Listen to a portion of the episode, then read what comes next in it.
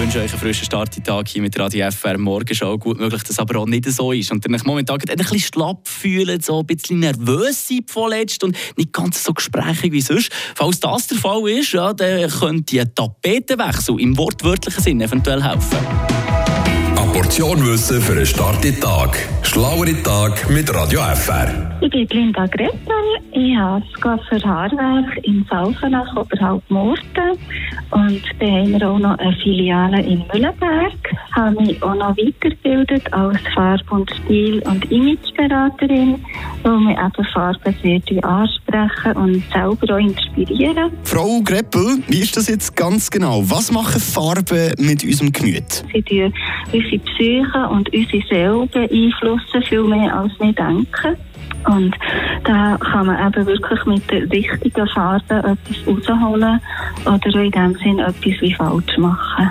Und jede einzelne Farbe bringt eben eine spezifische Wirkung mit sich. Gelb ist eine Farbe, die eigentlich so ein bisschen fröhlich stimmt und das Gemüt tut aufheitern. Man denkt da meistens auch gerade an eine Sonne, die einem wirklich auch gut tut. Grün ist, wie gesagt, eben eher eine beruhigende Farbe.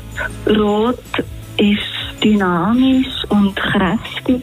Es ist ein Symbol für Verbot oder für Warntafeln. Rosa ist eine Farbe, die Leute auch lieblich stimmen. Es lässt sie auch ein bisschen beruhigen und runterfahren. Es wird Aggressivität mildern. So hat man zum Beispiel auch in Amerika im Gefängnis hat man Gefängnisinsassen in Rosarot einkleiden dass eben dann quasi das Gewaltpotenzial gesenkt wird. Ja, man könnte ja schon fast meinen, man könnte den Weltfrieden herbekommen, wenn wir uns alle mal ein bisschen mehr rosarot würden anlegen. Das Radio FR Blau sollte übrigens auch noch für Trauen und für Kommunikation stehen.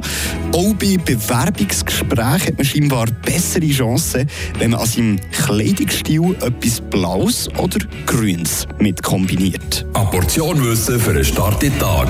Schlauere Tag mit Radio FR.